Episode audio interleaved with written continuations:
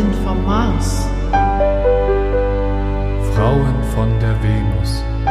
Frauen wollen Liebe. Männer wollen Sex. Männer sind Terror. Frauen sind Opfer. Frauen sind zart. Männer sind hart. Alle diese Botschaften haben eines gemeinsam. Sie trennen Menschen nach Geschlecht. Sie prägen uns und nehmen Einfluss darauf, wie wir einander begegnen.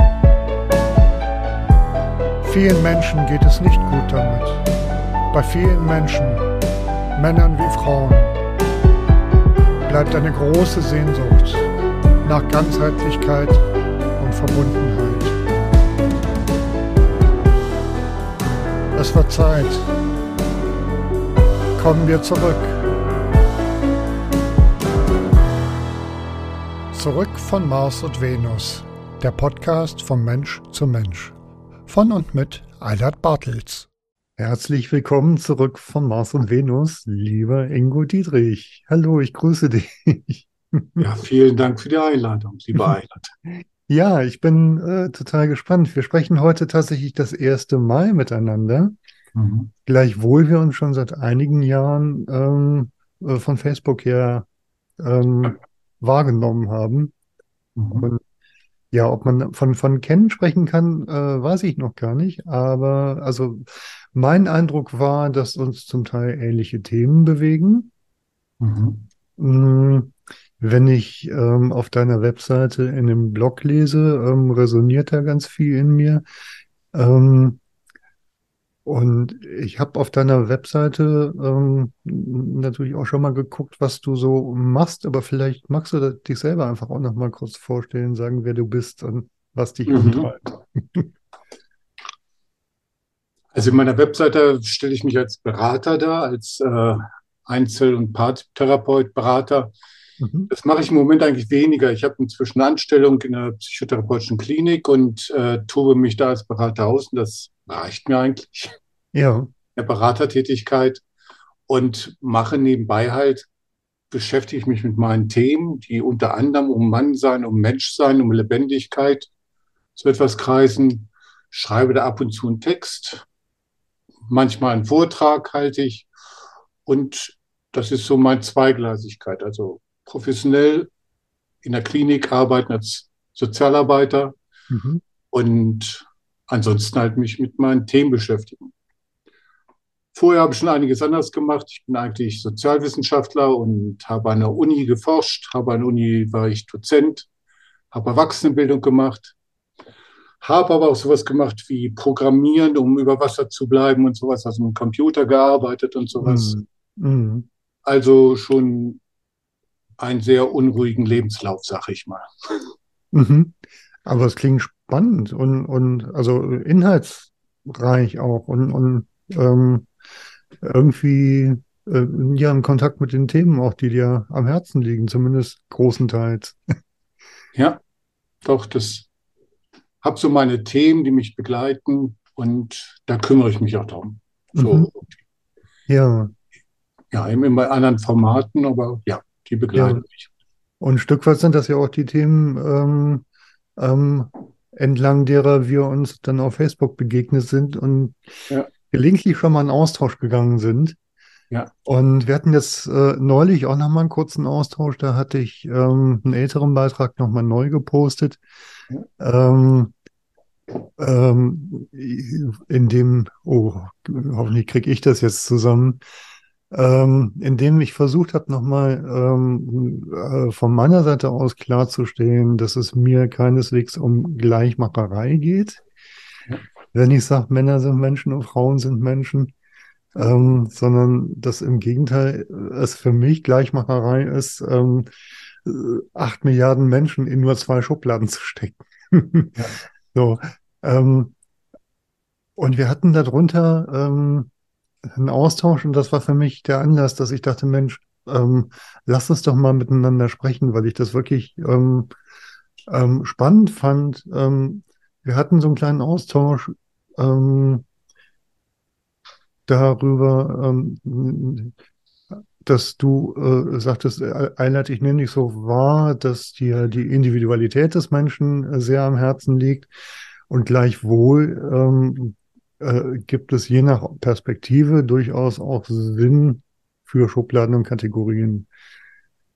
Und das fand ich super spannend, mit dir gemeinsam da mal drauf zu gucken. Ich Mhm. würde aber, bevor wir da ähm, ähm, ja so, so ein bisschen ins Philosophieren und Fachsimpeln kommen, ähm, total gern von dir mal ein bisschen was erfahren über dein Gewordensein als Mann.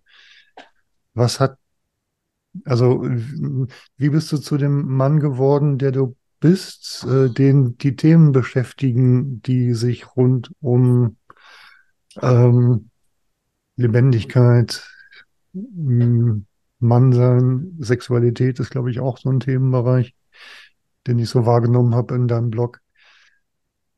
Magst du mal erzählen? Mhm. Mal grob, mal gucken. Also ich komme aus, sag ich mal, einem freundlichen, liebevollen, behüteten Haushalt, so ursprünglich. Mhm. Hintergrund katholisch, fromm, aber doch durchaus mit weltoffenen Anteilen. Aber irgendwo war da immer so eine Information, die habe ich damals noch nicht so verstanden, aber so nachhinein, äh, sei nicht so wie ein normaler Mann. Sei eher so ein Mann, wie ich ihn gebrauchen kann, wie eine weibliche Person ihn gebrauchen kann, wie meine Mutter mich gebrauchen kann. Ja, ja. Und das ist so ein, so, so ein Grundgefühl, was mich unterschwellig seitdem beschäftigt hat. So ein komisches Gefühl, ich, äh, äh, wie werde ich so wie mein Vater und gleichzeitig meiner Mutter loyal?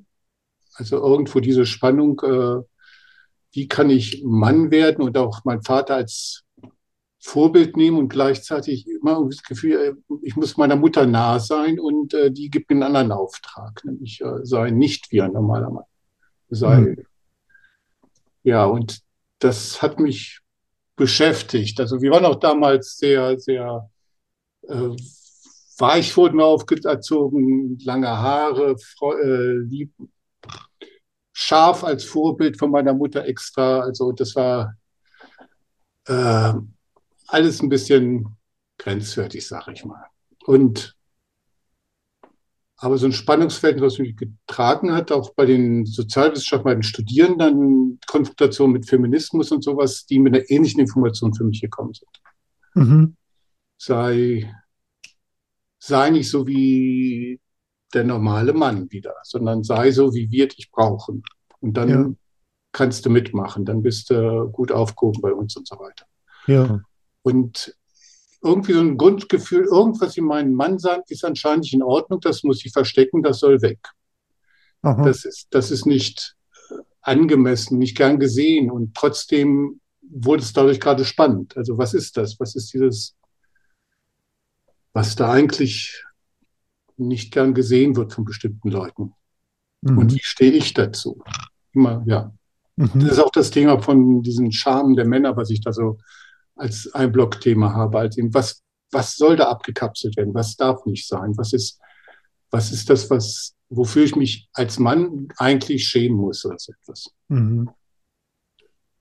Das beschäftigt mich, das betrachte ich von verschiedenen Seiten und äh, das ist aber schon eingebunden in einen größeren Zusammenhang äh, Menschsein. Was ist Menschsein? Seit der Aufklärung und alles so etwas. Und wo ist dann im Grunde das gleiche Thema? Es darf irgendwas nicht sein. Wir emanzipieren uns von unserem Natursein, von unseren Trieben, von, um zivilisiert zu sein. Also diese, der gleiche Widerspruch für mich wieder. Mhm. Mhm. Bloß im Großen oder auf einer anderen Ebene, aber im Grunde wieder das Gleiche. Irgendwie, die Ausgangspunkt ist so, wie ich bin, bin ich eigentlich verbesserungswürdig. Also irgendwie, es muss optimiert werden, ich muss mich entwickeln, ich muss weiterkommen, um endlich da wegzukommen. Und, so. und dieses Wo wegkommen, das interessiert mich. Mhm. Diese Spannung dazu. Mhm. Das beim Mann, aber auch ich als Mensch, und ich möchte dann immer sagen, ja, ich bin doch eigentlich Lebewesen. Und als Lebewesen, warum sollte ich da irgendwas wegmachen? Ich will, das, ich will lebendiger werden und ich will nicht da irgendwas wegmachen. Mhm. Und, und äh, das ist so das, was mich trägt, auch beim Mannsein. Also letzten Jahre bin ich dann eher positiver angegangen, in Männergruppen gegangen, Männerseminare mitgemacht und so weiter, um mit anderen Männern halt tatsächlich da mehr in Austausch zu kommen. Nicht nur mit den Frauen, mit den Feministen, mit sonst wen, sondern halt eben, das tut mir gut. Mhm. merke ich da, es ist entspannter mit Männern darüber zu reden als mit Frauen, für mich. Mhm. Mhm. Das ist so, sage ich mal, so meine Perspektive auf dieses Thema Mann. Ja, ja. Ich habe, das ist auch so ein bisschen, was du so machst, dieses, dieses dein, dein Buch, dieses mit Männern reden, mit einzelnen Individuen, mit, das finde ich klasse. Ich habe auch Interviews gemacht, allerdings waren es auch als Männer, aber als junge Männer und als gewaltkriminelle Männer, also Mhm. spezielle Sor- Sorte von Männern. Mhm. Das mag ich, das finde ich gut, das berührt, aber gleichzeitig habe ich auch so ein Bedürfnis, äh, sage ich mal, die großen Bögen der Geschichte zu gucken und die großen Verläufe und die groben Strukturen, die interessieren mich auch. Und Mhm. das ist so, sagen wir so, Grundlage, so, so, so mein, meine grundlegende Orientierung ist, äh, ich habe gleich am Anfang von meinem mein, mein Studium Wilhelm Reich gelesen Mhm. und war das erste Mal tatsächlich berührt. Also das habe ich gemerkt. Ich habe im Seminar gesessen, es ging, wir haben das Buch äh, Die sexuelle Revolution durchgesprochen Mhm. und auf einmal habe ich gemerkt, äh, der meint mich. Also da, äh, nicht der meint mich, sondern ich fühle mich angesprochen, so rum. Und das Mhm. war, das war so ein Auslöser für mich. Ich habe dann sehr viel da gelesen und äh, Mhm.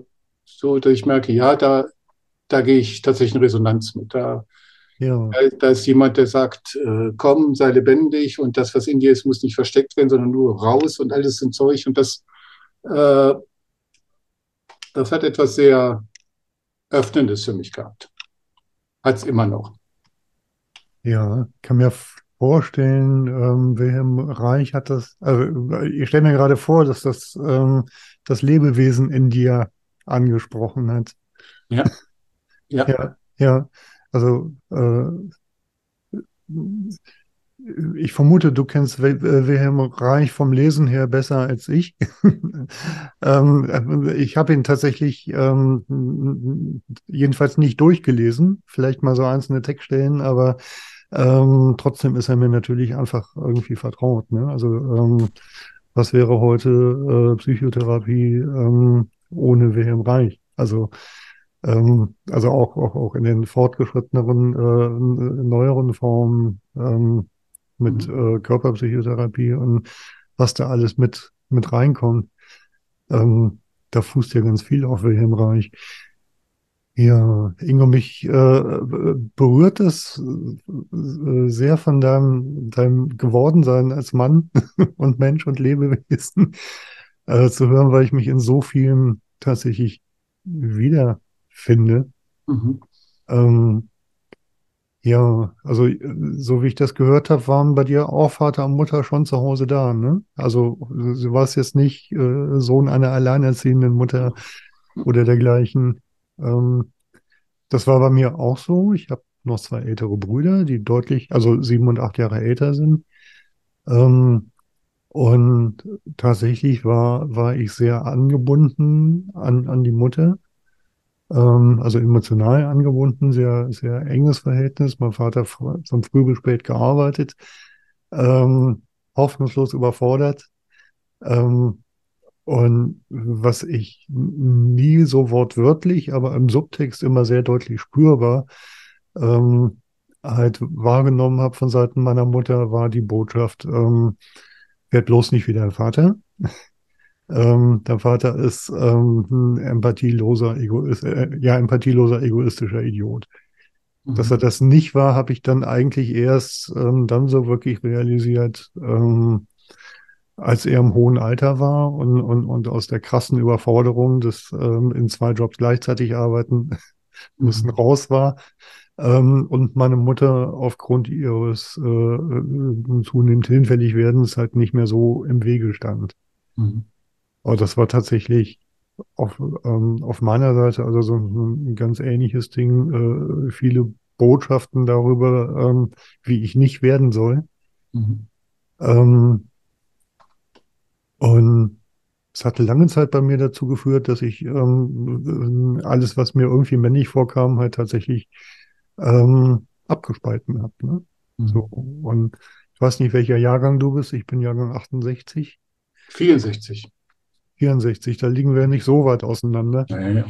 Ähm, dann kennst du ja auch noch die, die Botschaften, mit denen wir dann gerade, also äh, ich habe das eben bei dir gehört, dass du dich auch in einem feministischen Umfeld damals ähm, dann eher bewegt hast. Ähm, oder Vor allem zumindest, mit Frauen, sage ich mal. Ob die mal Feministin war, ist eine andere Frage, aber halt eine sehr weibliche Perspektive. Das war mein Umfeld, ja. ja, ja. Ähm, das war, also würde ich sagen, war bei mir ähnlich. Bin zwar ähm, ähm, mit zwei Brüdern aufgewachsen, aber einfach dadurch, dass die ähm, älter waren als ich, ähm, die, die, die waren einfach anders unterwegs. Ne? Also als ich Kleinkind war, waren die als Jugendliche, da haben die gesehen, dass die draußen unterwegs sind. Ne? Und dann gingen die halt irgendwann in, in äh, Ausbildung und Studium und ähm, dadurch ähm, hatte ich tatsächlich gar nicht so viel männliche Anbindung, wo ich gut andocken konnte. Ähm, ja, mich hat es tatsächlich eher so in frauenbewegte Kreise getrieben. War auch in Köln auf einer Schule, ähm, die ähm, auch vom Lehrerkollegium ähm, eher linkslastig war. Ähm, das, ähm, da gibt es ja eine große Schnittmenge zwischen äh, äh, Feminismus und äh, linken Spektrum. Ähm, ja, also dadurch waren mir dann halt einfach so, so die Botschaften dieser Zeit einfach auch vertraut. Jeder Mann ist ein potenzieller Vergewaltiger. Ähm, äh, Volker Ellis Pilgrim mit seinem unsäglichen Satz, der Mann ist sozial und sexuell ein Idiot. Ähm, da war er schon wieder der Idiot. Und bei mir ging es dann tatsächlich auch erst, ähm, als ich anfing, in Männergruppen zu gehen ähm, und mich halt wirklich auf Männer einzulassen, statt die abzulehnen, Mhm. was ich lange Zeit tatsächlich gemacht habe. Mir war alles männliche suspekt. Mhm. Ähm, dem habe ich misstraut.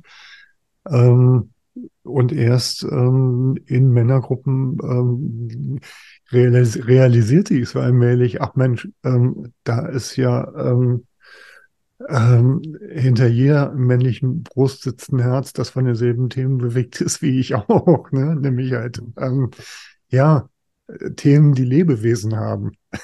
Mhm. Ähm, das Bedürfnis nach, ähm, nach, nach Verbundenheit, nach Zugehörigkeit, das Bedürfnis nach Freiheit, nach Autonomie.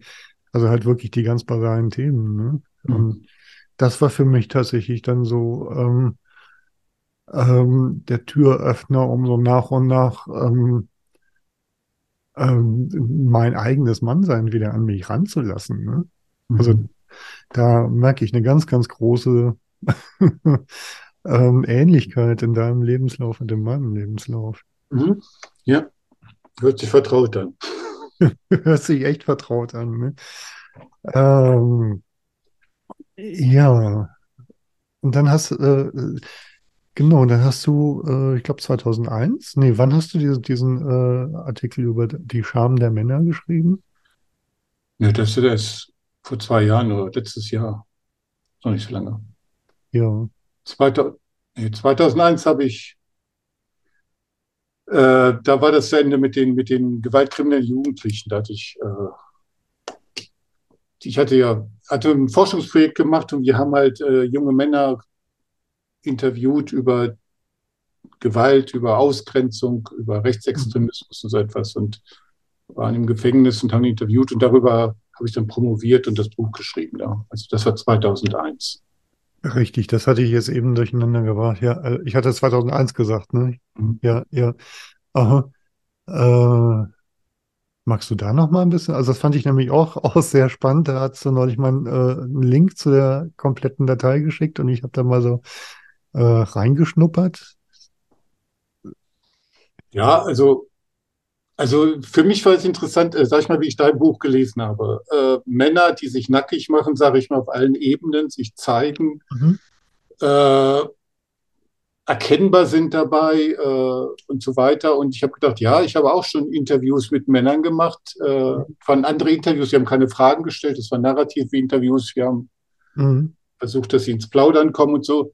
Aber natürlich haben wir denen völlige Anonymität zugestanden, natürlich keine Fotos gemacht und äh, äh, alles so etwas, um denen einen extrem geschützten Rahmen zu geben, dass die sich Ja. überhaupt zeigen. Im Gegensatz zu dir, im Grunde, der sagst, hier nichts geschützter Rahmen, ich öffne mich und ihr öffnet euch und wir zeigen uns und so weiter. Das fand ich spannend, also diesen, diesen unterschiedliche Herangehensweise an äh, Mhm. sich an Biografien, Ransmann, ja. Wir haben halt die, die äh, Interviews mit diesen jungen Männern im Gefängnis gemacht, äh, zur Zeit, wo gerade die Hochphase von rechtsextremen Gewalt da war. Also das waren alles irgendwelche Ah, Leute, die irgendwie an, an, an, an, ja, an irgendwelchen Gewalttaten beteiligt waren. Äh, der erste, den ich einfällt, der hat wahrscheinlich mit einem Baseballschläger einen Punk totgeschlagen und so weiter und hat sich dann quasi gebrüstet als großer Ideologe der Rechtsextremen. War aber gleichzeitig ein sehr, sehr weicher junger Mann, der, äh, wenn man den die Hände geschüttelt hat, kaum was in der Hand hatte und so etwas und mhm. diesen Widerspruch halt biografisch dargestellt im Grunde. Und die haben es halt auch dann gemacht. Oscar haben wir den genannt. Ich habe mich so hingesetzt, den sein Interview gemacht, äh, die Transkription immer und immer wieder gelesen. Also wochenlang habe ich mir Oscar immer wieder durchgelesen und geguckt, was für eine Struktur hat denn seine Biografie. Mhm. Und das haben wir halt mit verschiedenen gemacht und dann halt versucht, äh, Typen herauszubilden, also im Grunde zu verdichten, Gemeinsamkeiten zu finden, Strukturen zu sehen, die ähnlich sind und sich abgrenzen lassen. Okay. Zum Beispiel, äh, ja, so ein, so, so ein typischer Skinhead kann halt sein, der ist halt sehr ver verbunden mit äußeren Konflikten. Der guckt immer, wo habe ich einen äußeren Konflikt mit der Gesellschaft, mit den Sozialarbeitern, mit den Juden, mit denen was ich was nicht. Ja, ja. Das ist so ein Typus, ein anderer Typus, der, der funktioniert gar nicht so. Der funktioniert, beschäftigt ständig mit seinen inneren Konflikten. Der ist ständig damit beschäftigt, äh, die Widersprüche in sich zu thematisieren und dann bricht der außen schlichtweg zusammen. Das ist ein ganz anderer Hintergrund. Also nicht so instrumentell wie so ein ordentlicher rechtsextremer Skinhead, der ähm, einen Ausländer zusammenschlägt, sondern jemand, also mir fällt einer ein, Stefan haben wir den genannt, der sagt, äh, dann habe ich mir einen angesoffen, bin in die Kneipe rein und habe meiner Freundin gesagt, sie soll den und den anmachen. Und wie sie das dann gemacht hat, habe ich den aus dem Fenster geschmissen. Also so, so, so, so, eine Lösung von inneren Widersprüchen. Also wie thematisiere ich meine Widersprüche als äußeren Konflikt oder als inneren Widerspruch und sowas. Also das sind so Typen, die wir herausgearbeitet haben. Oder halt äh, Leute, die, sage ich mal so, so in der primären Sozialisation hängen geblieben sind im Grunde, die eigentlich immer, die nie rausgekommen sind und in dieser engen Welt halt Gewalt völlig selbstverständlich dazugehörte. Der, der beschreibt ständig Anekdoten, wo sein Vater ihn geschlagen hat, durchs Zimmer geschmissen hat und erlebt das immer als männliche Sozialisation, als gutes, gute männliche Sozialisation, die ihn endlich zu dem gemacht hat, was er jetzt endlich ist, weil sein Vater ihm das gezeigt hat. Gute männliche. Ja, mein Vater als Ja, wirklich Aha. Vorbild, als, als, als äh, der ihn hart, aber gut in die Männerwelt einsozialisiert hat. So erlebt er das. Mhm. Also so vier Typen haben wir da rausgearbeitet und das geht halt übers Individuum hinaus. Es ist halt dann äh, auf der Basis, sag ich mal, von 50 biografischen Interviews halt vier Typen herauskristallisieren. Aha. Ja. Äh, Nochmal mal zusammengefasst. Der eine Typ, äh, äh, Typ Skinhead, Mhm. der die Konflikte im Außen hat und innerlich eigentlich eher ein Zarter ist. Habe ich so ein bisschen. Innerlich, naja, was ist, nein, der innerlich äh, sehr eindeutig ist, das ist dem wichtig. Der will innerlich eindeutig sein. Okay. Der will nichts mit Widersprüchen in sich im Grunde zu tun haben. Der schafft sich eine innere Ah. Eindeutigkeit. Seine Kumpels, er, alles ist alles eindeutig. Das, Aha. das, das Widersprüche liegt im Außen, halt, weil die Juden von außen kommen und alles durcheinander bringen, weil die Ausländer und so weiter. Also die Ah, Widersprüche, okay. die er erlebt, erlebt er als äußere. Er selbst ist eindeutig, seine Kumpels sind eindeutig. Alles klar. Also äh, eigentlich äh, äh, ist da eine innere Eindeutigkeit ähm, erschaffen worden und die Konflikte nach draußen verlagert worden, sozusagen. So erlebst du das. Der würde es umgekehrt sagen. Andere Leute holen die in sich rein. Ne? Also äh, in seiner Welt ist es so, die, die, die Konflikte liegen außen. Das stimmt. Ja, Aber ja. das so, äh, okay. Ja. Die, die anderen Typen, also wir hatten den Der- Typ. Der zweite ist der innere Konflikt, der tatsächlich alles, äh, der ist aus meiner Perspektive gereifterer. Der, der, der, der konfrontiert sich mit seinen inneren Konflikten, was der erste nicht macht. Aha. Der hat ständig, der ist einer, der, der, der ständig thematisiert, äh, meine Mutter sagt, ich soll endlich so werden, so und so einen Beruf machen, Aha. aber ich habe ein geklautes Motorrad und damit fährt sie auch ganz gern rum. Also alles immer in Widersprüchen. Also wie, wie, wie, in Mhm. welche, und ich bin mir gar nicht sicher, ob ich das Kind meiner Eltern bin. Also immer ist, ist er irgendwie in inneren Widersprüchen verwickelt, Okay. äh, die Aha. er irgendwie lösend in zum Beispiel mit gewalttätigen Handlungen, also so äh, Konflikte lösen kann, also ja, die zum ja. Ausdruck bringt. Und Also das ist ein das, ganz anderer Typ, der ist, äh, erlebt sich oft als äh, führend, als gestaltend, äh, als auch durchaus intellektuell, intelligent und sowas. Also ganz anders als dieser gruppenorientierte Skinhead, sag ich mal. ja. Und, und dem Typ, so wie es eben mit dem äh, Freund aus dem Fenster schmeißen, Ja, ähm, das, ähm, der, äh, dem passiert es dann sozusagen eher, dass die inneren Konflikte ähm, gar nicht mal ähm, bewusst absichtlich, aber dass sie irgendwie ins, in, im, ins Außen äh, rauskreiert werden, um Ja. da ausagiert werden zu können. ja, und das möglichst unter Alkoholeinfluss, im Rausch und so weiter. Also Aha. so, dass er nicht für, es Okay. passiert dann auf einmal. Auf einmal schwupp kommt diese Gewalt raus und Ja. äh, er, er schlägt irgendwen heftig zusammen oder schmeißt ihn aus dem Fenster in sein. Ich weiß nicht, wie Ja, fantasievoll ja. das war oder wie real, das weiß ich Ja. nicht. Aha. Aber das ist eine ganz andere Gewalt, als Ja. äh, das Kind zu sagen, ich war im Kampf, ich musste Mhm. kämpfen. Und das würde der nie sagen. Mhm. Und, und das, das war der dritte Typ, den ich eben gehört habe. Ähm, Nee, das- war der zweite. Der dritte ist dieser typische, ach, da ist Genau. einer, der, ähm, der wächst bei seinem Vater auf, der wirklich äh, vertrimmt und, und schlägt und misshandelt.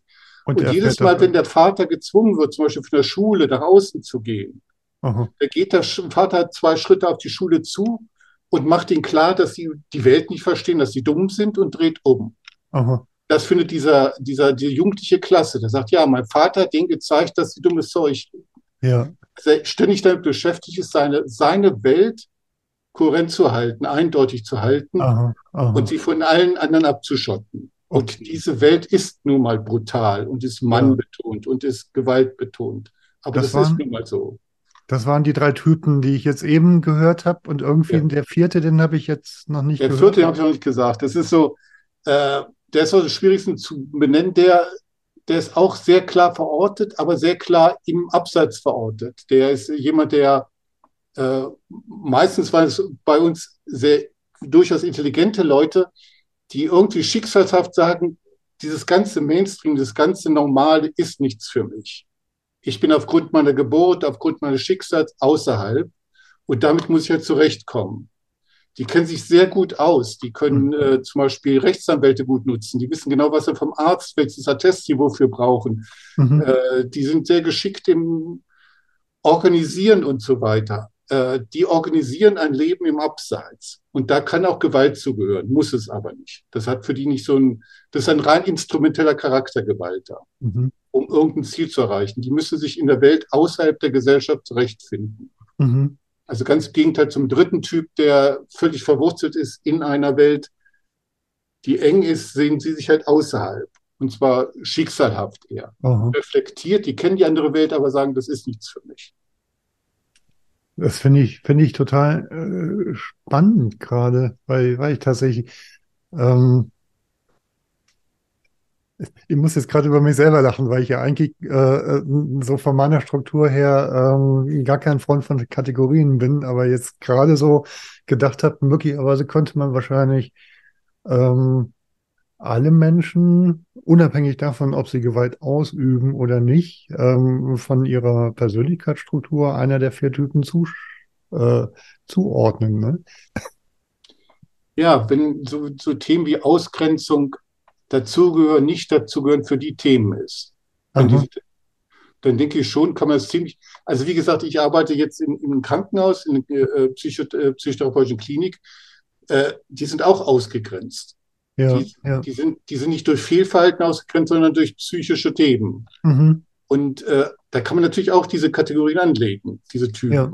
Ja. Das funktioniert. Wie gehen die damit um? Mhm. Äh, auf einmal eine Institution zu sein, die allgemein gilt für ausgegrenzte Leute, nämlich Mhm. für psychisch Kranke. Ja, also mir ging es jetzt gerade so, als du die vier Kategorien ähm, oder die vier Typen ähm, ähm, mal kurz ähm, vorgestellt hast ähm, und nochmal zusammengefasst. Ich habe mich tatsächlich in, in dem vierten Typen äh, äh, am ehesten wiedererkannt. Mhm. So, ähm, nun habe ich das Thema Gewalt für mich selber einfach ähm, äh, aus verschiedensten Gründen ähm, ziemlich intensiv reflektiert. Das ging tatsächlich eigentlich ähm, im Zuge dieses Männerbuchprojektes. Ähm, ähm, äh, ja, die Beschäftigung mit dem Thema Gewalt äh, auch nochmal auf einer bewussteren Ebene ähm, ab, weil das ähm, Buch, das ist ja entstanden nach den Kölner Silvesterereignissen. Da war auch schon äh, die MeToo-Debatte im Feld. Mhm. Ähm, äh, eine Übergriffigkeit von, von Männern, also viel von den Themen, die halt auch zur Scham der Männer Mhm. gehört. Und mir war halt damals klar, ähm, wenn es mir ein Anliegen ist, also meine Sorge war und, und von daher Motivation für das Buch, dass, ähm, ähm, dass ich das Gefühl hatte, es, es bricht wieder ein Geschlechterkrieg los, den ich aus den 70er, 80ern kannte. Mhm. Ähm, und wo ich das Gefühl hatte, ähm, in dem Klima bleibt für, für Aspekte des Verletzlichseins von Männern eigentlich kein Raum mehr. Mhm. So, und dann habe ich hier habe ich gedacht, statt dauernd über Männer zu reden, finde ich es eigentlich viel kostbarer, ähm, Mhm. ähm, Männer in ihrer Ganzheitlichkeit möglichst sichtbar zu machen. So, und da war dann halt für mich klar, wenn ich von Ganzheitlichkeit spreche, darf ich um das Thema Gewalt auch keinen Bogen machen. Ne? Und deswegen habe ich halt äh, da auch die Fragen äh, nach sowohl nach erlebter als auch nach ausgeübter Gewalt Mhm. gestellt. Und natürlich hat das halt dazu äh, auch nochmal auf einer äh, neuerlichen und bewussteren Ebene nochmal dazu geführt, mich auch mit, mit den As äh, Aspekten meiner eigenen Gewalttätigkeit auseinanderzusetzen. Und ähm, also ich war eigentlich nie körperlich gewalttätig gegen andere Menschen Mhm. bis vielleicht auf eine Ausnahme, wo ich äh, tatsächlich in eine, in eine Prügelei verwickelt wurde und, und mich gewehrt habe. Mhm.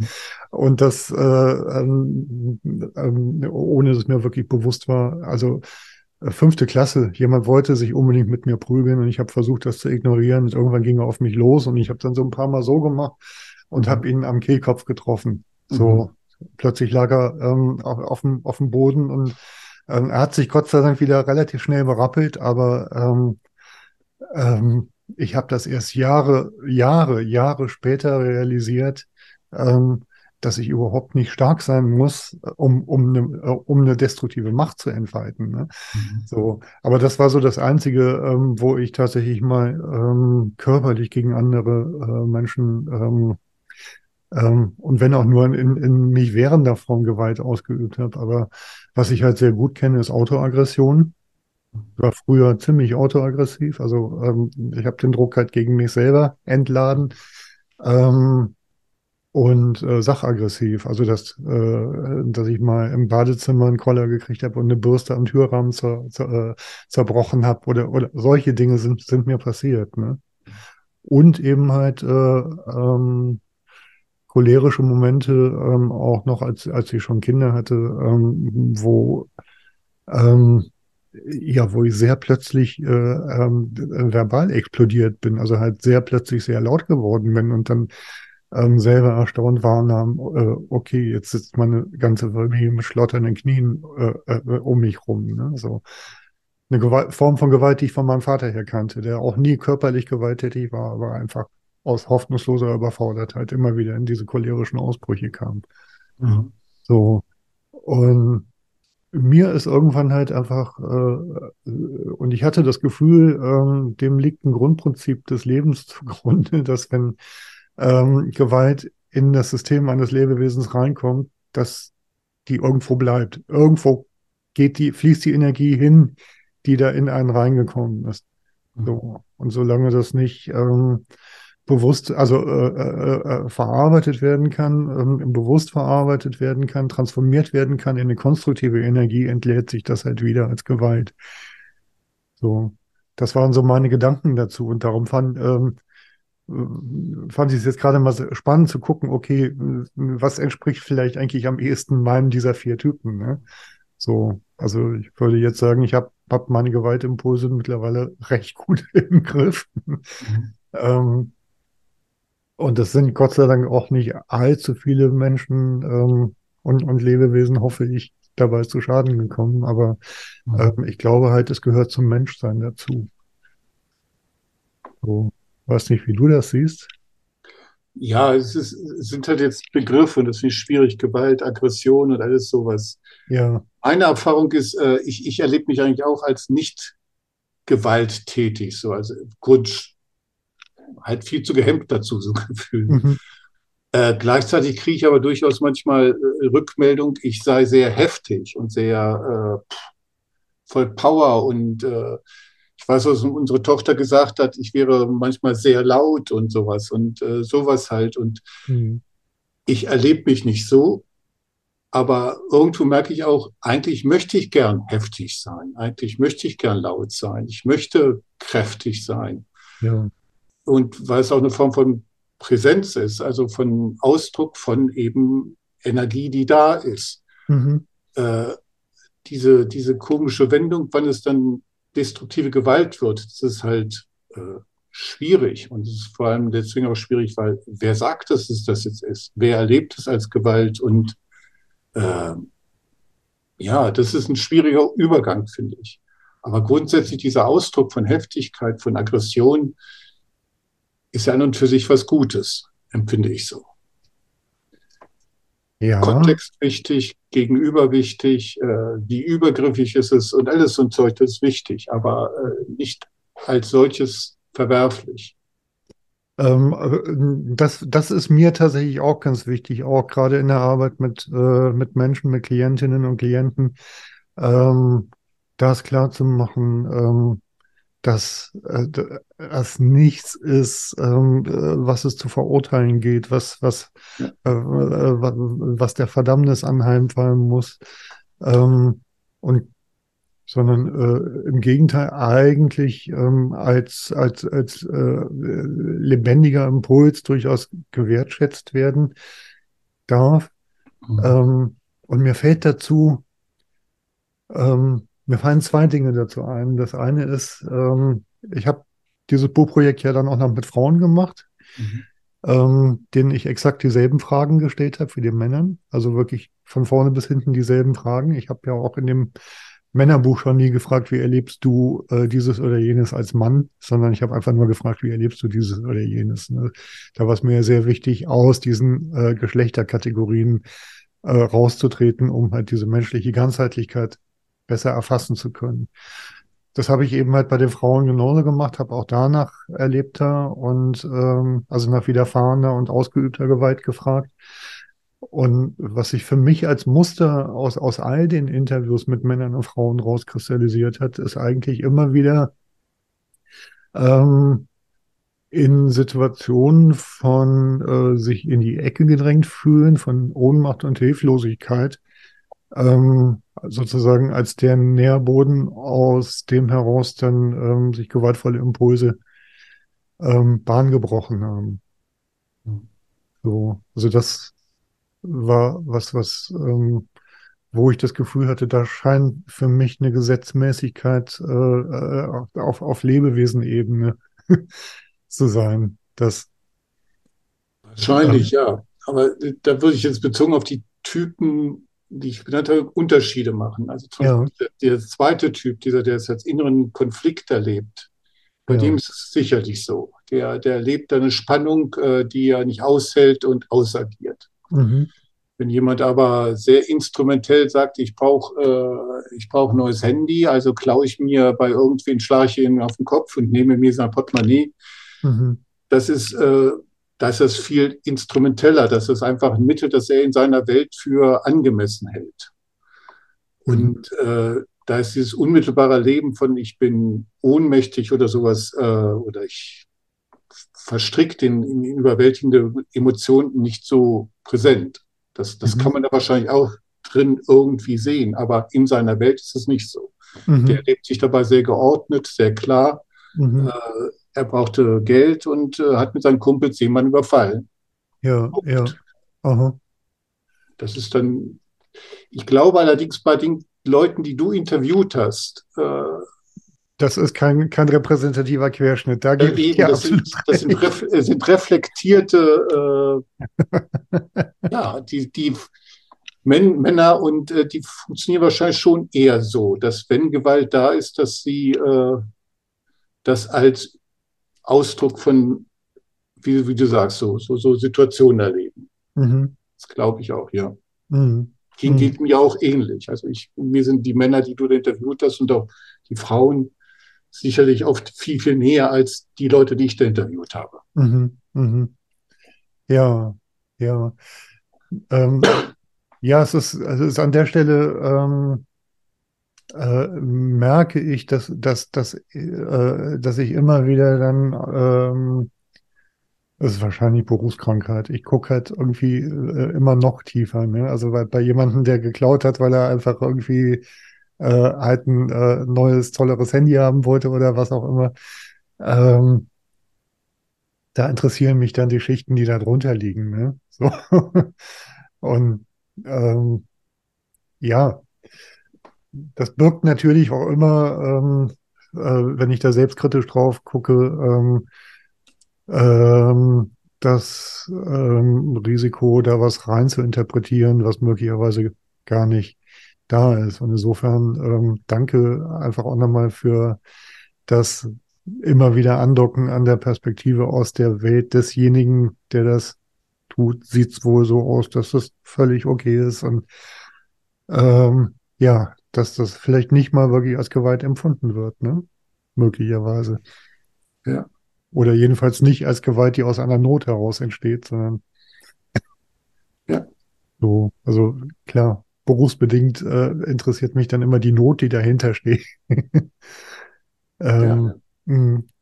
Und Ja, aber gerade die Perspektive haben wir versucht auszuhalten, tatsächlich zu gucken, was für eine Welt leben.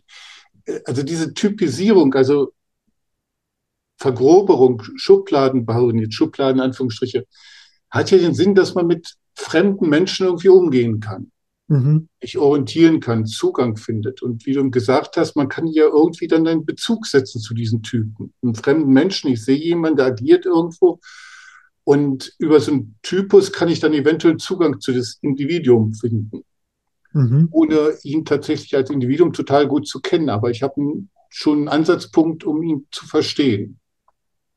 Und dazu muss ich aber im Grunde diesen, diesen Typus aus den seiner Perspektive beschreiben. Wenn ich da schon anfange, von oben äh, einen Stempel draufzusetzen, ich als Psychologe, ich als Soziologe sehe das aber so und so, ja, dann funktioniert es tatsächlich nur noch als Schublade, wo irgendwer reingeschmissen wird und nicht mehr als Typus, äh, der eine Welt darstellt. ja, ja. Also wir nähern uns tatsächlich so äh, jetzt auch dem Anlass unseres Gesprächs, ne? So merke ich gerade. Ähm, mit der, ähm, ja, warte mal, ich hatte es hier irgendwie nochmal aufgeschrieben, Kategorien und Schubladen. Äh, was nützen sie uns und wann stehen sie uns im Wege?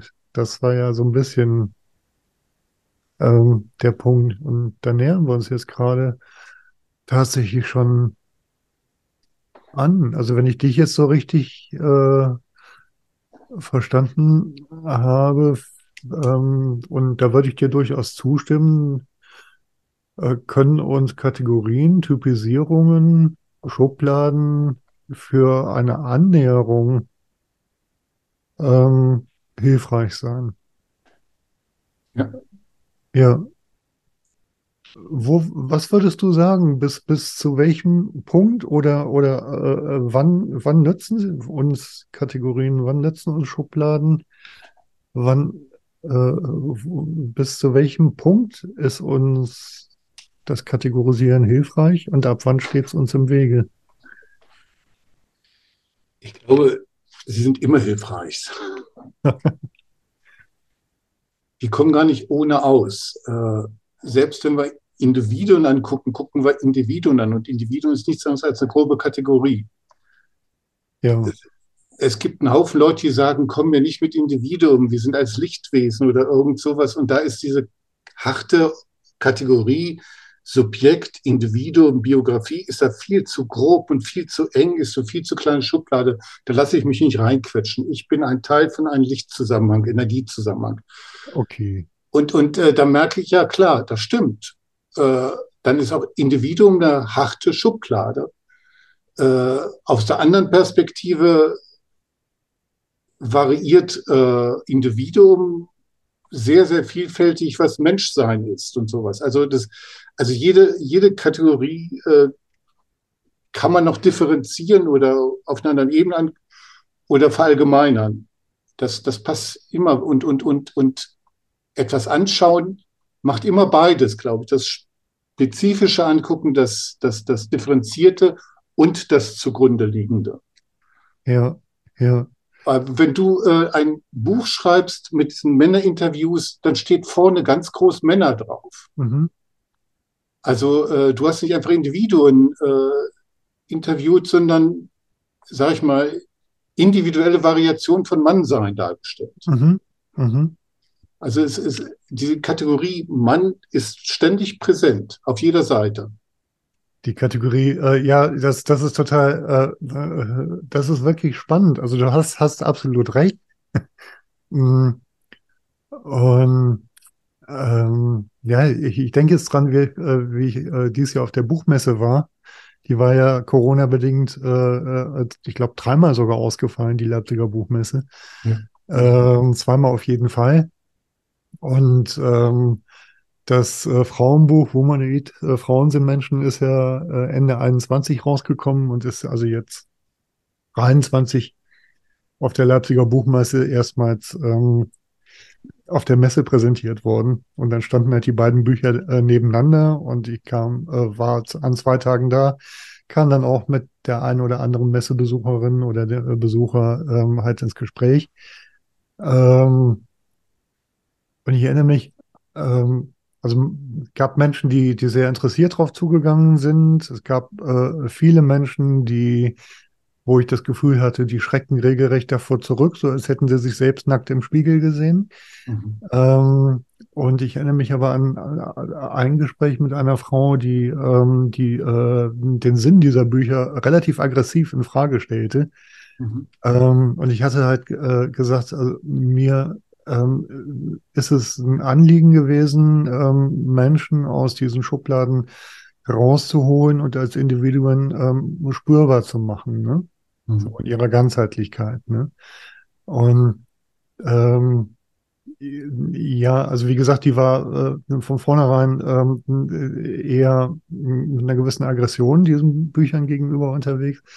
Ähm, aber die sagte dann, ähm, warte, was sagte sie? Ähm, ja, aber das ist doch genau das, was du machst. Du, äh, du teilst sie doch auf in zwei Büchern, ne? So. Mhm. Ähm, was auf eine Art stimmt, und da musste ich gerade dran denken, als du das sagtest. Und ähm, für mich stand halt immer das Menschen, ähm, mhm. sozusagen, also da lag die Betonung drauf. Ne? Männer mhm. sind Menschen, Frauen sind Menschen. Ähm, und ich sehe die beiden Bücher halt einfach auch zusammen als, als, äh, als ein Gesamtprojekt. Mhm. Ähm, ja, und trotzdem hast du recht. So, mhm. ähm, es, es ist halt halt beides, ne? Und ich glaube, mhm. da liegt, glaube ich, tatsächlich auch ein Stück weit die ähm, äh, die Antwort und, und glaube ich auch die äh, eine Antwort auf die Frage, die ich im Gespräch mit dir äh, mhm. gesucht habe.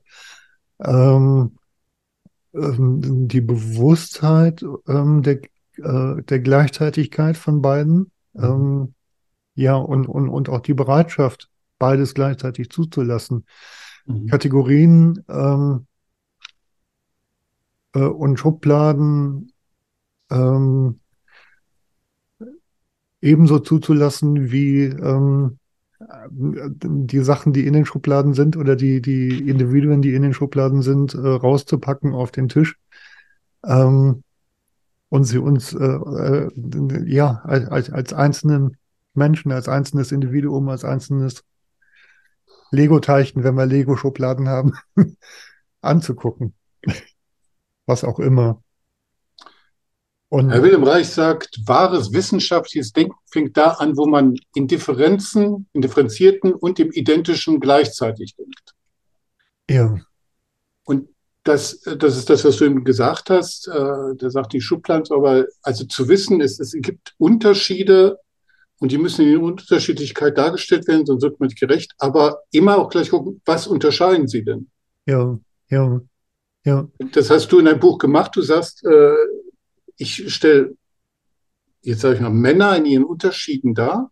ja, Aber es sind halt eben Männer, die in ihren Unterschieden dargestellt werden. Sie differenzieren, sie, sie variieren in ihrer ganzen Unterschiedlichkeit Mann sein mhm, und Mensch sein oder irgend als dritten Mhm. Bezugpunkt halt. mhm, Und äh, wenn man nur dann auf das Menschsein guckt, wird es starr, wird es hart, wird es äh, auch, hat man nichts von. Man braucht das Lebendige, man braucht die Individuum, um das überhaupt zu füllen.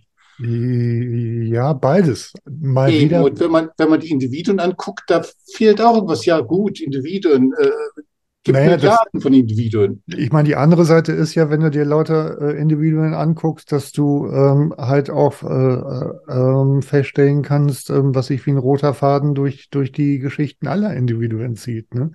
Das war ja ein Ding, was ich einfach sehr spannend fand. Ähm, und was ich, äh, weswegen es mir dann irgendwann auch so das Bedürfnis war, auch äh, die Sache mit dem Frauenbuch auch nochmal rund zu machen. Ne? Und das finde ich, äh, also das war für mich so spannend dabei zu sehen, ähm, wie ähm, zum Beispiel das Vaterthema, die Abwesenheit von Vätern, ne? Ähm, und äh, das Thema fehlende Anerkennung durch die Väter, dass das, ähm, das ist für viele Männer ein Thema, ähm, aber für viele Frauen auch. Und gleichzeitig haben wir kulturell unser Schlaglicht bei Frauen irgendwo anders als bei Männern.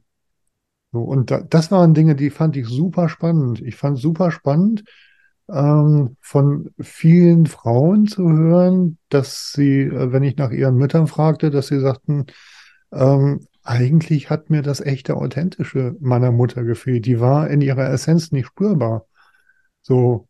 Und nach den Fraueninterviews habe ich dann bewusst nochmal in die Männerinterviews reingeschaut, ähm, weil ich halt dieses Schlaglicht durch äh, die Gespräche mit den Frauen hatte und habe den Scheinwerfer sozusagen mal an die Stelle bei den Männern gehalten und habe festgestellt, dass nämlich auch da war, dass mir die Männer eben halt nicht so klar, wie das die Frauen gemacht haben, aber ähm, auch da habe ich das wiedergefunden, dass sie sagten, eigentlich weiß ich gar nicht, wer meine Mutter war. So. So. Und das sind so Dinge, die, äh, die fand ich faszinierend. So, also, und auch da hat es natürlich was damit zu tun, sich über Schubladen, in die wir auch kulturell Menschen und Individuen seit Hunderten und Tausenden von Jahren reinstecken, ähm, ja, dass das einfach eine Wirkung hat, ne? Auch äh, also auf, auf die große Schublade äh, von Individuen hat das eine Wirkung, dass wir Schubladen von Mann und Frau haben. Ja, Und- aber ja, ich stimme dir zu. Äh, ich, ich mag das Wort Schublade, glaube ich, im Moment nicht so, aber, äh, Ja, äh, aber was du gesagt hast, äh, da gibt es die und die Erfahrungen in weiblichen Biografien und die und die Erfahrungen in männlichen Biografien und die sind ziemlich ähnlich. Im Grunde hast du damit angefangen zu typisieren. mhm. Du, du hast angefangen, äh, äh, eine neue Schublade zu basteln, nämlich äh, die, die Bedeutung der nicht richtig präsenten Mutter, sage ich jetzt mal. Keine Mhm. Ahnung. ja, ja, Und bastelt einen neuen Rahmen, sonst kann man das als, äh, als gültig für viele sehen, und zwar nicht nur für Männer, sondern für Männer und Frauen. Und wovon Mhm. kann man das abgrenzen? Und da bildest du eine neue Einheit mhm. und sagst, und diese neue Einheit kann mir Zugang geben zu Biografien, zu sehr unterschiedlichen Individuen. Ich kann Mhm. darauf aus dieser Perspektive auf irgendein Individuum gucken, ist das bei dem auch so oder. War es bei dem anders? Aber das als Ausgangspunkt. Und das ist doch sehr, als Möglichkeit des Zugangs eine sehr sinnvolle Sache. Und Äh, jetzt, wo wir darüber sprechen, leuchtet es mir immer mehr ein. Als du gerade gesagt hast, im Grunde hast du da äh, selber angefangen, eine neue Schublade zu kreieren, dachte ich, äh, stimmt, das haben wir sogar schon ganz am Anfang unseres Gesprächs gemacht oder ich habe das gemacht. Als ich gesagt habe, äh, Ingo, in deiner Biografie finde ich mich wieder. Ja. ja. So, äh, also äh, ist gerade für mich wirklich ein Erkenntnisgewinn, ähm, ähm, um, um die äh, Bedeutung von Schubladen und um das Bedürfnis nach Schubladen nochmal ähm, für mich nochmal auf tieferer Ebene ähm, zu verstehen und zu begreifen. Danke Wobei, dir. wenn du, wenn man von Schubladen redet, also ich würde sagen, äh, Typus ist der allgemein, ist der ja. neutraler. Schublade ja. hat eigentlich schon immer äh, die, die, die, die Perspektive drauf, es wird mir zu eng hier drin. Ja, ich höre hier nicht rein. Ich will die, die Grenzen sprengen. Ja. Und äh, das ist eine Möglichkeit, auf so einen Typus zu gucken. Aber äh, dann ist es eigentlich die Aussage schon, es ist mir zu eng. Ja, ja. Ich würde neutraler sagen, ja, das sind, das sind Typen, die ich da bilde, wo ich ihn zu in Beziehung setze, sage, das passt gut, das passt weniger gut, also ja. so flexibler das handhabe. Ja, ja. Und Schublade hört sich mal so ein Reindeckel zu, fertig. Und dann, dann wird es dann zu eng, das stimmt. Ja, ja, da hast du recht, ja. Ja, und eine Typisierung erlaubt an der Stelle im Grunde genommen auch was, was ich in den beiden Buchprojekten erlebt habe. Ähm, übrigens auch meine Lektorin, die sagt, es ist eigentlich völlig egal, welches, äh, welches der individuellen Interviews ich lese. Ich erkenne mich in jedem der Menschen wieder. Ähm, und in dem sich wiedererkennen steckt ja tatsächlich auch eine Typisierung da. Ne? Und möglicherweise, wenn du halt äh, zwei Bücher mit 32 Interviews liest und erkennst dich in jedem Menschen wieder, hast du möglicherweise 32 Typisierungen getroffen. Aber ähm, der Kern ist eigentlich tatsächlich das äh, sich wiedererkennen mhm. ähm, und, und das sich unterscheiden. Mhm. Aber das ist, äh, das ist, das würde ich sagen, das ist das, das Tolle an individuellen Darstellungen, dass man so direkt in Resonanz gehen kann und gucken kann, wo werde ich da berührt. Ja, ja. Wo, wo tickt das bei mir was an, was ich auch kenne? Ja.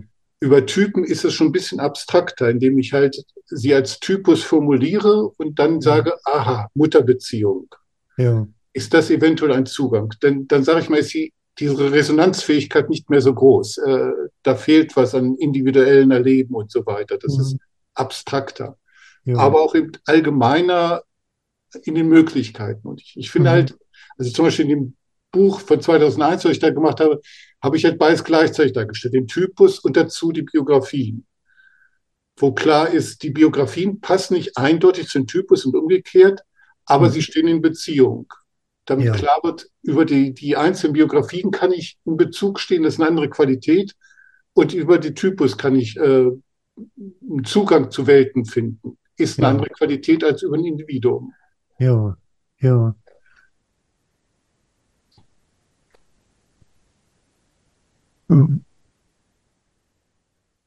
Ich lasse es gerade einfach nochmal sacken. Ich bin tatsächlich äh, sehr, sehr dankbar äh, äh, für, für unseren Austausch und ähm, ja, also ist für mich wirklich auch noch mal ein Erkenntnisgewinn, ähm, ähm,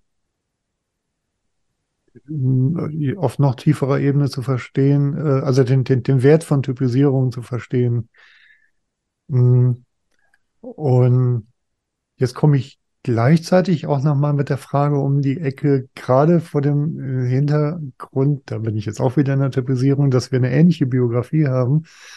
Ähm, und es für mich tatsächlich immer so war, so diese, äh, ich nenne sie jetzt mal Typisierung oder, oder ich nenne sie jetzt mal Schublade, diese Schublade Mann, mhm. ähm, die ähm, mir zugewiesen wurde und, und wie ich von dir gehört habe, dir auf ganz ähnliche Weise aus, hat in mir tatsächlich ähm, biografisch gesehen erstmal einen großen Widerstand gegen, gegen, äh, gegen Schubladen im Allgemeinen tatsächlich mhm. ähm, ausgelöst. So.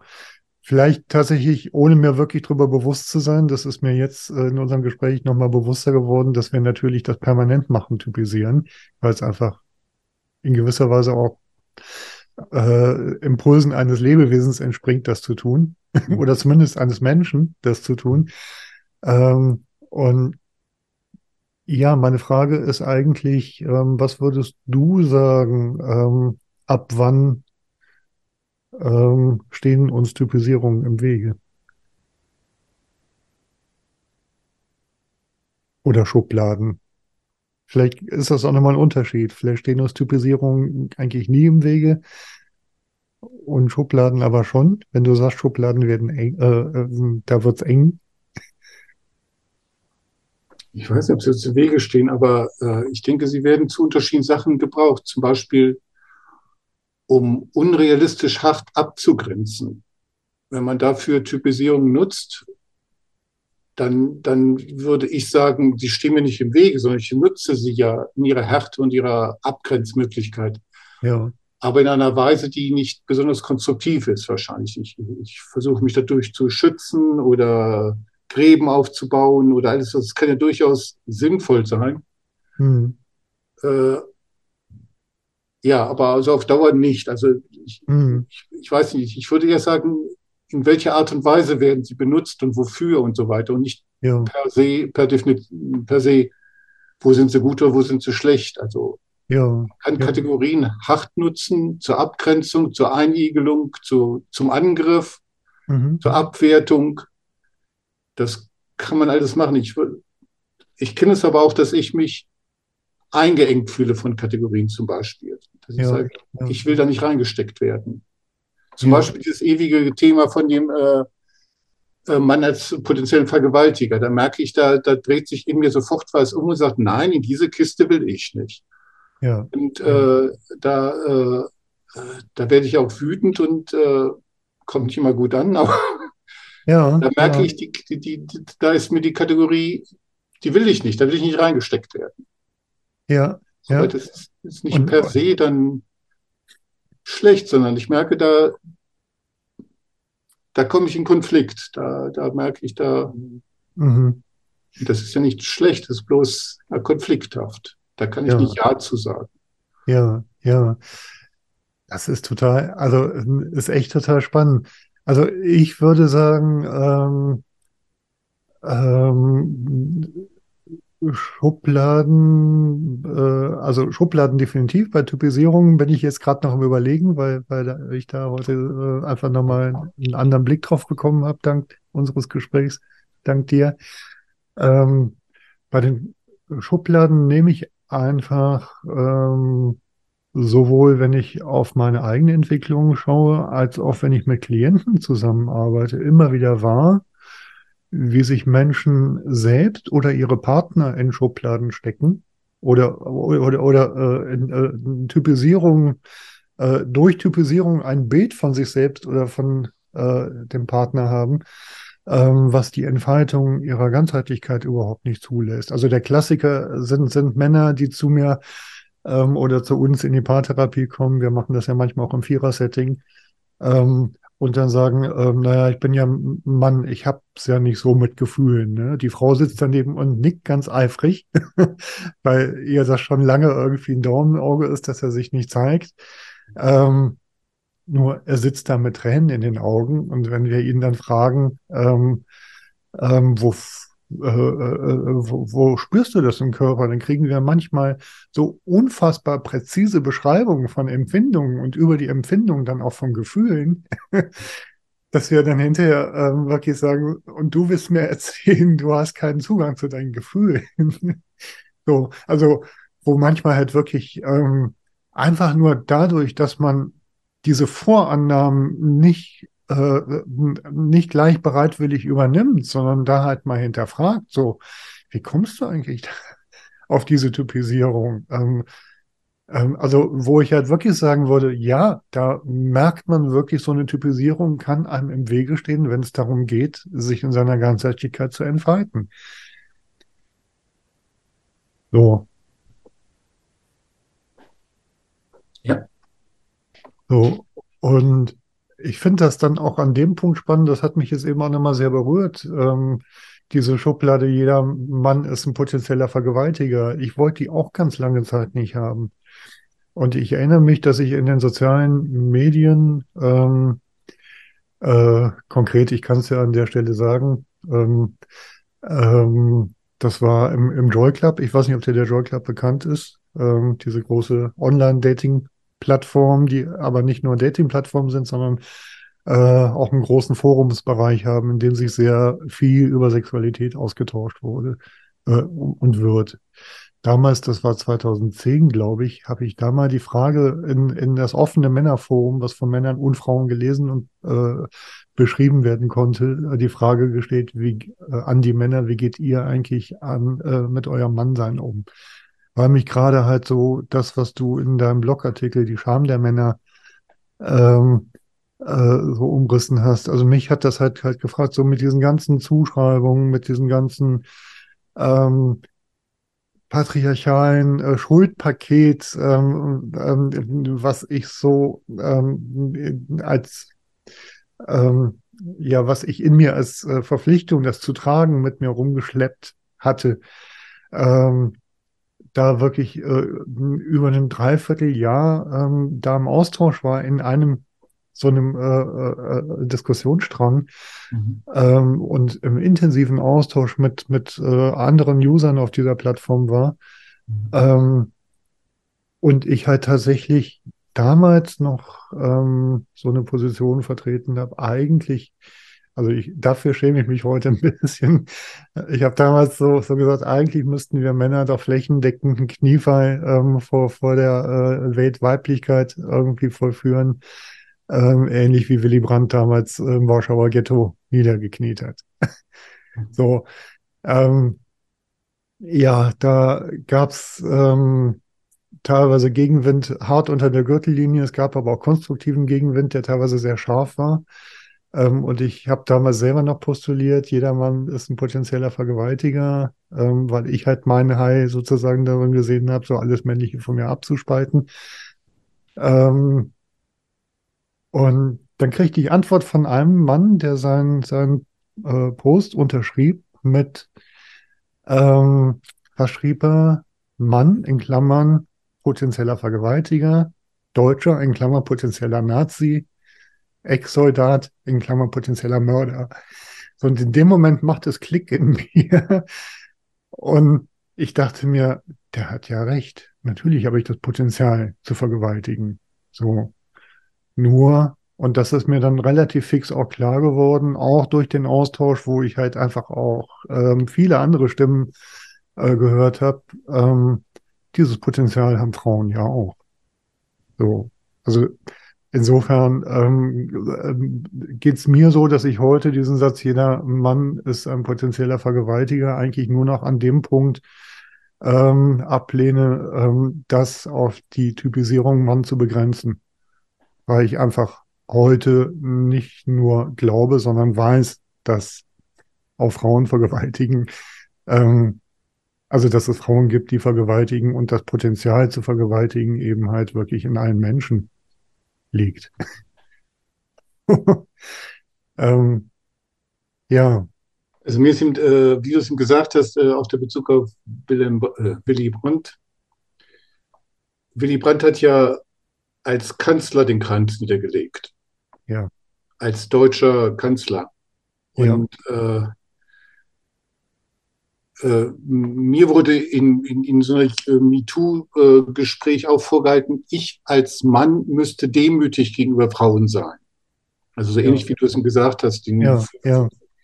Mhm. Und das ist im Grunde ja dann genau das Thema, was wir jetzt hatten. Äh, wie weit bewegen wir uns jetzt auf der Ebene der zugrunde allgemeineren Kategorie und äh, wo als Individuum? Ich als Individuum sehe nicht ein, dass ich prinzipiell demütig gegenüber Frauen sein muss. Da ja. Äh, ja. sehe ich keinen Grund. Äh, klar baue ich mal Scheiße, klar bin ich nicht perfekt äh, als Ingo, ja. keine Ahnung, aber ich muss nicht als Ingo demütig auf den Knien sein. Ja, ja. Wenn ich mich identifiziere mit äh, die Männer und das nicht nur heute, sondern über die letzten 5000 Jahre, sag ich mal. Mhm. Ja, wenn ich die Identifizierung mache, äh, dann sieht das eventuell anders aus. Mhm. Aber das ist, das ist halt echt eine Perspektive, wo gucke ich hin?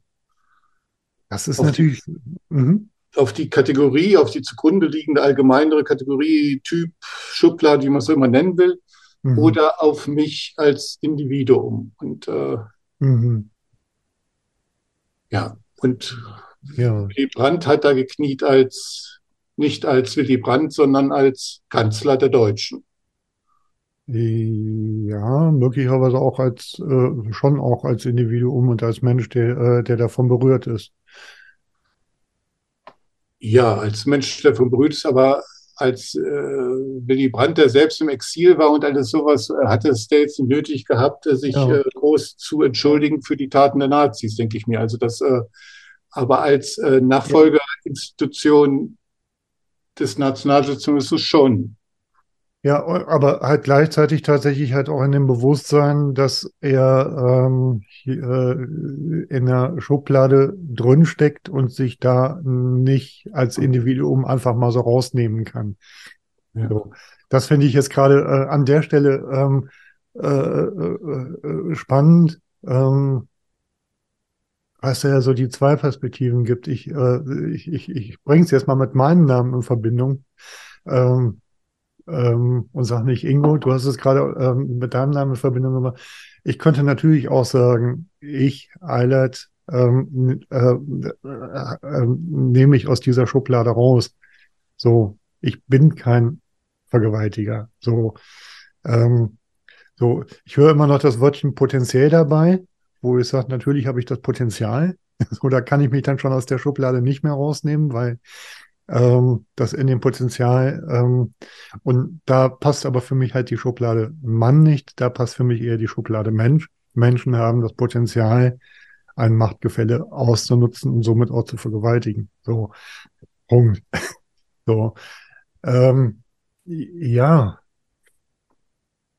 es ist wirklich spannend mit den Schubladen, den Zugehörigkeiten und ähm, ich merke, es ist tatsächlich immer wieder auch eine, ähm, also es ist super spannend, einfach so mit diesen Schubladen umzugehen und zu gucken, so, ähm, okay, unter welchem Aspekt, unter welcher Perspektive ist das eine sinnvolle Schublade und unter welcher Perspektive ist es äh, äh, keine sinnvolle Schublade?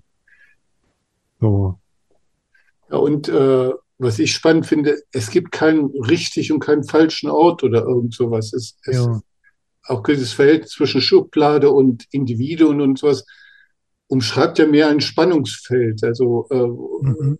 und, und verschiedene mögliche Perspektiven und sowas und kein, da bin ich und da bin ich nicht und da gehöre ich nie, also sondern das ist ja mehr so ein, ja, ein Spannungsfeld, in dem wir uns bewegen und das bleibt halt dann auch spannend. Das ist, so eindeutige Zuschreibungen sind schwierig. Ja, du hast recht, ich, ich kann mich nicht völlig als Ingo aus der Schublade verabschieden. Und, äh, und doch wehre ich mich dagegen, da völlig durch beschrieben zu werden. Und, Mhm. und, und äh, dazwischen bewege ich mich halt. Ja, ja, ja. Was könnten wir für ein Fazit daraus ziehen, gerade im Hinblick auf ein Thema, was uns, glaube ich, beide in gewisser Weise ähm, schon auch bewegt hat in unserem Leben und was halt im Moment auch ein aktives Thema ist im Hinblick auf die Geschlechterdebatte.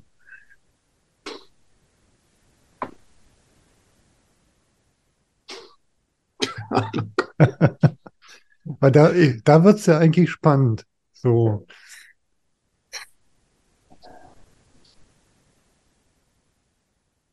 also weil sich da ja tatsächlich immer wieder die Herausforderung äh, stellt, ähm, sich der Tatsache bewusst zu werden, dass wir Typisierungen treffen, ähm, dass wir äh, und gleichzeitig, dass wir Typisierungen, ähm, ähm, wenn wir es wirklich ernst meinen, eigentlich immer wieder auf den Prüfstand stellen. Jetzt, jetzt mag ich fast müssen sagen, weil das Ja, therapeutisch esoterisch verbrennte Dürfen ist mir da fast zu wenig.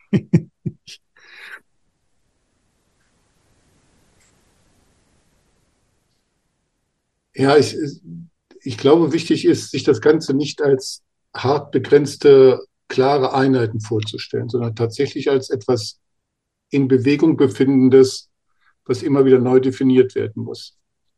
Mhm.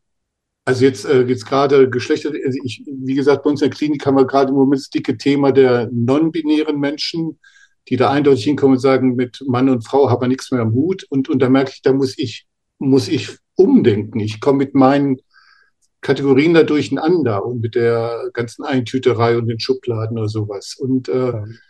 zu merken, ja, die, diese Gewissheit, ich habe meine richtigen Kategorien und meine richtigen Typen und Schubladen und meine richtigen Vorstellungen von ihnen äh, das ist halt immer nur, ja, es ist, es ist, ist nicht so fest. Was ich mir irgendwie wünsche, ist irgendwie, das ist ein Wunsch an mich selber, aber auch insbesondere in Männer, äh, ein klareres Standing dabei, ein, ein klareres äh,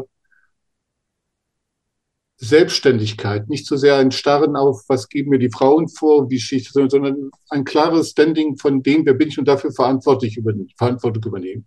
In aller Beweglichkeit. Das hätte ich gern. Oder schließe ich mich an?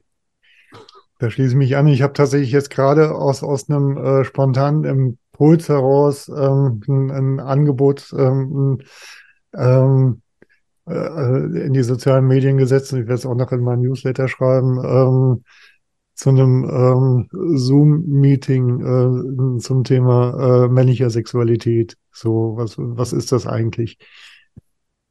Genau. Das finde ich, find ich spannend. Du, der immer betont Individu Individuen, ne? Ja. Aber gleichzeitig die Frage nach der männlichen Sexualität. Also wieder, äh, was ist das, äh, das, was im Grunde in den Individuen variiert wird, nämlich das Männliche und wie wird es unterschiedlich erlebt und sowas. Und dieses Spannungsverhältnis darzustellen. Du redest mit Individuen explizit, aber ja. gleichzeitig über Männlichkeit. Und da, da ist eine Spannung drin, die, die finde ich klasse, die finde ich gut. Ja. Das macht deutlich, es gibt nicht nur Individuen, sondern immer Individuen, die irgendworauf sich beziehen. Und es gibt nicht nur einfach Männlichkeit als knackige Definition, sondern immer nur, wie sie sich in den Individuen darstellt. Also das Spannende ist ja, dass ich, dass ich dir wirklich überhaupt nicht sagen kann, was männliche Sexualität ist. Hm. So. Und dass tatsächlich ähm, dieses äh, äh, Angebot, ähm, sich da mal zusammenzusetzen und sich auszutauschen, ähm, zum einen auf der Erfahrung beruht hat äh, beim bundesweiten Männertreffen, dass ähm, nachdem es ein äh, einer äh, einen Vortrag zum Thema Slowsex gehalten hat, ähm, der an sich gut war. Slowsex hat ja durchaus auch äh, wertvolle Perspektiven und Impulse zu bieten ähm, und aber doch einigen Männern ein Stirnrunzeln ähm, ähm, ins Gesicht gezaubert hat, ähm, weil es halt einfach Zutreibung zu, zu Männern und Frauen gab, wo sich einige nicht drum wiedergefunden haben. Und danach sagte einer äh, der Männer, ähm, ähm, irgendwo auf dem Flur haben wir uns unterhalten, ähm, eigentlich würde er gern einen Workshop anbieten, ähm, wo Männer einfach mal zusammenkommen und sich einfach nur über ihre ganz eigene Sexualität unterhalten. Ne? Mhm. So, und da habe ich gesagt, finde ich eine super Idee, mach das. So. Und da bin ich auch hingegangen, weil mich das einfach, äh, weil ich die Idee so toll fand. Und das war wirklich ein sehr, sehr berührender ähm, Austausch, der ähm, sicherlich insofern was mit männlicher Sexualität zu tun hatte, weil da Menschen in männlichen Körpern von ihrer Sexualität und, und von dem, was sie bewegt. Und wir bewegen uns ja in einem kulturellen Kontext, der diese Typisierung vornimmt, ähm, der natürlich was damit zu tun hatte, aber gleichzeitig so nochmal so anders war als das, was uns in der Öffentlichkeit als männliche Sexualität dargeboten wird. Ne? Mhm. So, also wenn ich, wenn ich höre zum Beispiel Pornografie ähm, bildet ja eine männliche Sicht auf Sexualität ab, ähm, kann ich dem glauben? Oder ähm, wenn ich mich mit vielen Männern unterhalte, feststellen, dass mir die, äh, dass mir unheimlich viele Männer sagen, also ehrlich gesagt, ähm, die ersten Pornos, die ich gesehen habe, die haben mich eher verstört. Mhm. So, und ich finde mich eigentlich in dem, in, in dem äh, Gerammel, was ich da sehe, mit permanent äh, harten Schwänzen äh, und Dauererektionen, finde ich mich gar nicht wieder. das ist so, so die Punkte, die finde ich spannend. So, und, und da, äh, das Spannungsfeld tut sich für mich da tatsächlich in der Gleichzeitigkeit auf, ähm, dass ich natürlich ähm, eine Schublade ben also auch dann benennen muss, wenn ich ähm, Menschen da rausholen will, damit sie ihre individuelle Perspektive schildern können. Ne?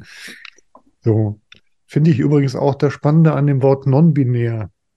So, ähm, weil mit non-binär ja eigentlich die Abwesenheit von Schubladen äh, eigentlich benannt werden soll und sie aber gleichzeitig trotzdem noch im Namen führt. Also Ja, wenn ich sage nicht Schublade, ähm, komme ich ohne die Schublade nicht aus. Und sie selbst ist wiederum eine neue Schublade. Ja, Also ja, genau wieder kategorisiert wird, non-binäre Menschen sind so und so.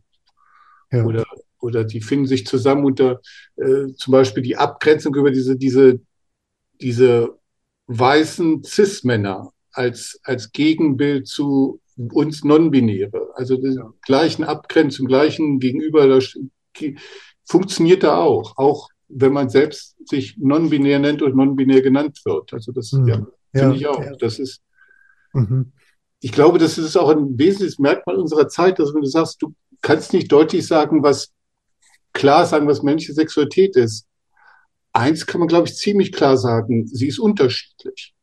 Ja, Also das wirklich als, als, als wesentliches Merkmal unserer heutigen männlichen Sexualität zu sagen, wir, egal was es als, was wir sagen können, äh, es ist keine homogene Masse. Es ist kein homogenes Bild, äh, eindeutig, aha, das ist männliche Sexualität. Vielleicht gab es das mal, vielleicht gab es nie. Heute können wir sagen, ein wesentliches Merkmal von männlicher Sexualität ist, dass sie unterschiedlich ist. mhm.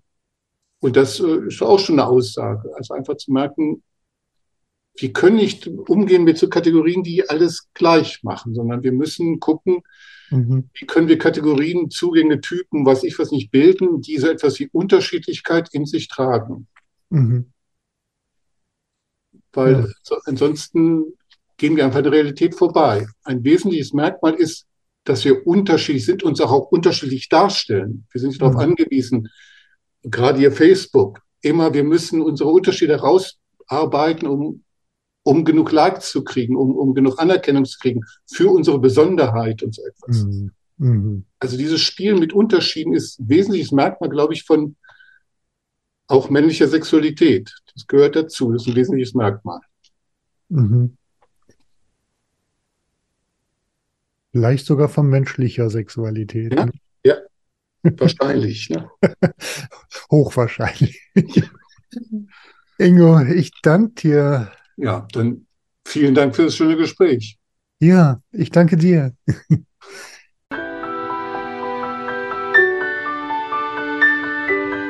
Wenn euch die Begegnung von Mensch zu Mensch jenseits aller Geschlechterklischees interessiert, wenn ihr Lust habt, euch in der Begegnung von Mensch zu Mensch auch selbst wiederzuerkennen und in Liebe anzusehen, dann lade ich euch herzlich ein, zurück von Mars und Venus zu abonnieren.